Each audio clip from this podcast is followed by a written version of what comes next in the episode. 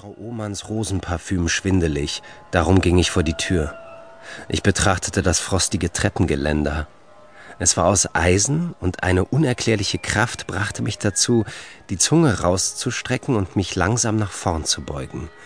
Die Macht war unwiderstehlich. Meine Zunge berührte das Geländer. Als Großvater herauskam, klebte ich fest. Hilfe, meine Zunge hängt fest. Nicht schon wieder.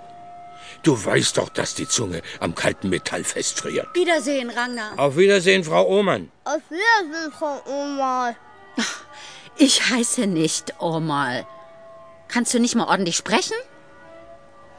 Der Bengel ist unverschämt, unbegabt und ungezogen. Aber ich weiß, wem er nachschlägt. Oh ja, ich weiß genau, von wem er das hat. Großvater holte einen halben Eimer warmes Wasser, das er über dem Geländer auskippte. Ich war wieder frei. Wir luden die Einkäufe auf den Tretschlitten und machten uns auf den Heimweg. Die dicke Schneedecke dämpfte alle Geräusche. Ringsum war alles still. Nur das leise Klappern der Bierflaschen war zu hören. Was meinst du, Opa? Gibt's bei uns hier auch einen Schneemenschen? Wir brauchen keinen Schneemenschen. Jedenfalls nicht, solange wir Frau Ohmann haben. Aber die ist doch kein Schneemensch. Hm, schon. Aber sie ist genauso abscheulich. Wir haben Post, Kasper. Oh, aus Stockholm. Du, Opa, da kommt Oman auf Skiern. Baumdiebe? Wo denn? Überall! Überall! Oh, meine so Einhornochse. Nein, dieses Jahr werden wir ihn ordentlich hinters Licht Von führen. wem ist der Brief? Um Himmels Was Willen. ist? Nein. Weihnachten ist im Eimer. Aber warum? Es hat doch noch gar nicht angefangen. Karin kommt zu Besuch. Sie will über die Festtage bleiben. Tante Karin war Großvaters Schwester. Ich konnte mich kaum an sie erinnern und wusste nur, dass sie mal eine Erscheinung gehabt hatte. Sie hatte einen Engel gesehen und der hatte mit ihr gesprochen. Sie hat ein großes Gepäckstück als Frachtgut vorausgeschickt. Ein großes Paket? Das sollen wir am Bahnhof abholen. Als wir nach Hause kamen, saß Lisa auf der Treppe und wartete auf uns. Lisa war zwei Jahre älter als ich.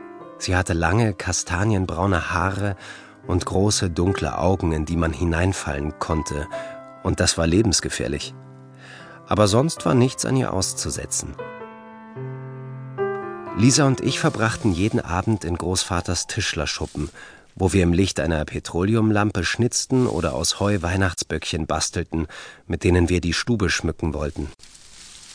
Glaubst du an den Schneemenschen? Nein, sollte ich das? Also ich glaube an den Schneemenschen. Ich mag kein Böckchen, sondern lieber einen Schneemenschen. Das gibt höchstens einen Heumann. Dann mache ich ihn eben größer. Der wird nie groß genug. Du bist zu klein.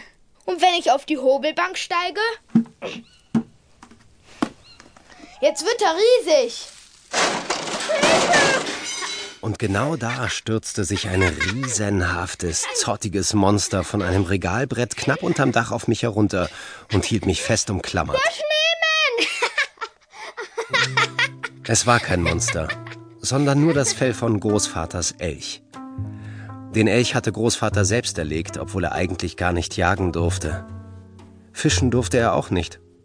Der Wald, der See und alles Land rings ums Dorf gehörten nämlich dem reichen Oman.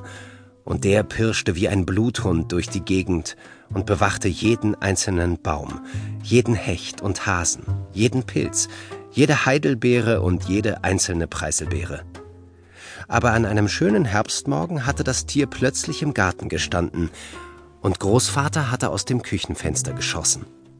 Oman war in Rage geraten und hatte Polizei-Oskar gerufen. Das sei sein Elch, hatte er gewettert, und niemand dürfe sich unterstehen, seine Elche zu schießen. Aber der Elch hatte ja auf Großvaters Grundstück gestanden, und darum hatte er nicht mehr Oman gehört, sondern Großvater. Das Frachtgut, das Tante Karin vorausgeschickt hatte, war eine große, schwere Holzkiste, die wir nur mit Mühe auf dem Tretschlitten nach Hause befördern konnten. Zu Hause schoben wir die Kiste ächzend in die Stube. Großvater holte das Brecheisen.